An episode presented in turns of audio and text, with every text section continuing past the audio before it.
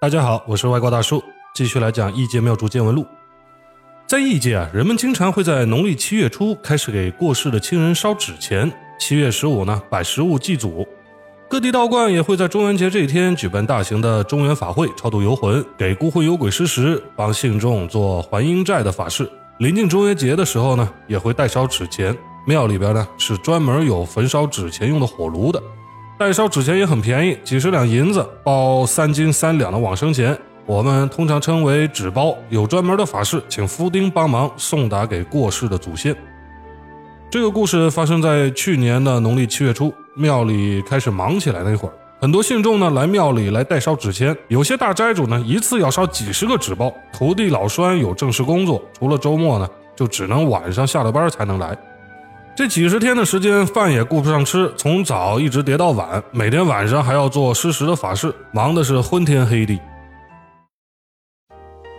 这天，从省城大部落橘子洲来了一个大斋主，是李老蒙介绍的。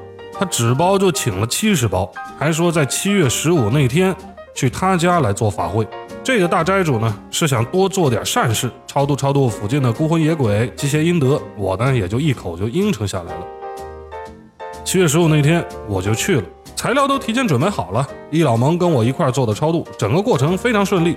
大斋主呢，提前准备了五百斤纸钱，米饭、白酒、鸡蛋这些祭品非常丰盛。纸钱烧了很久，做完以后天色就很晚了，十一点多，易老蒙啊连夜开着玄武送我回庙里。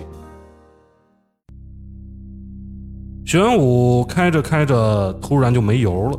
我还问易老蒙呢，说你怎么不注意点油箱呢？他说前一天啊，是他媳妇儿开的玄武，把座椅位置调了，他没调回来，这样坐在驾驶位置上呢，方向盘刚好就把这油箱刻度表给挡住了。没办法，我俩下了玄武，好在这一天走的是国道，这样停玄武也没什么危险，就把临时停靠的牌子放在玄武后面五十米的地方。我们俩准备看看附近有没有过路的大玄武拦下来啊，倒点油，让我们开到加油站去。可能因为当天是中元节的缘故，晚上没什么人来。等了半个小时，路上冷冷清清的，只有我们俩和一辆没了油的玄武。易老蒙建议说到附近的部落里边去看看，有没有人家备着汽油的，咱给借一点，或者呢从别人油箱里倒一点也行。我就跟易老蒙沿着国道切线的方向往附近走，走到一个沿山而建的小部落，里边全是平房。土块盖的，我说这儿的人应该不会有汽油吧？易老蒙说：“先进去看看再说吧。”头一户人家好像是两兄弟，打扮有些破旧，尤其是头发非常怪异，两个人都扎了一个朝天揪，长相呢也活脱脱就像老版《西游记》里边小妖怪精细鬼灵力虫那副模样，我还暗暗觉得好笑。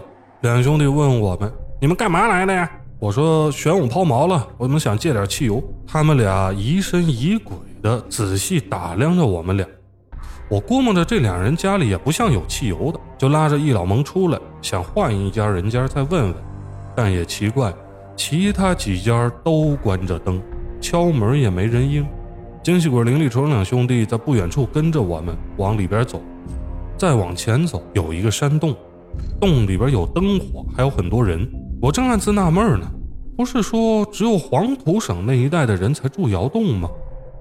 还在犹豫呢，我们就已经走进了山洞。洞很大，墙上有火把，地上还有几个火堆儿，里面全是扎着朝天揪的、长相怪异的人，好像每个人都在忙，但是不知道他们在忙什么。我问他们：“哎，你们为什么打扮成这样？”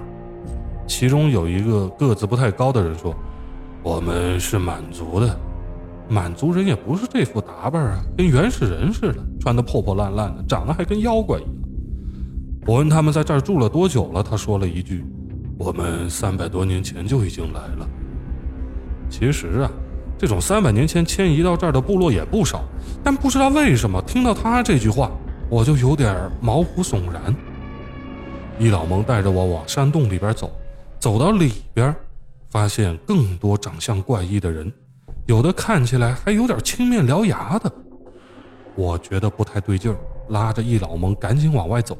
走到山洞外，我悄悄跟易老蒙说：“咱得赶紧离开这个地方。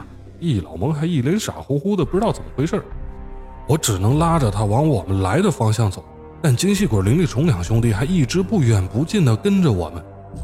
更诡异的事发生了，我们走来走去，感觉附近的路好像都差不多，还有很多小树跟灌木丛，怎么走也走不回停玄武的地方。转了一圈，又回到这个部落里边了。易老蒙到山洞里边找刚才跟我们说话的那人，问他怎么才能回去。我听到这儿突然一激灵，为什么他要说“回去”这个词儿呢？不应该是出去吗？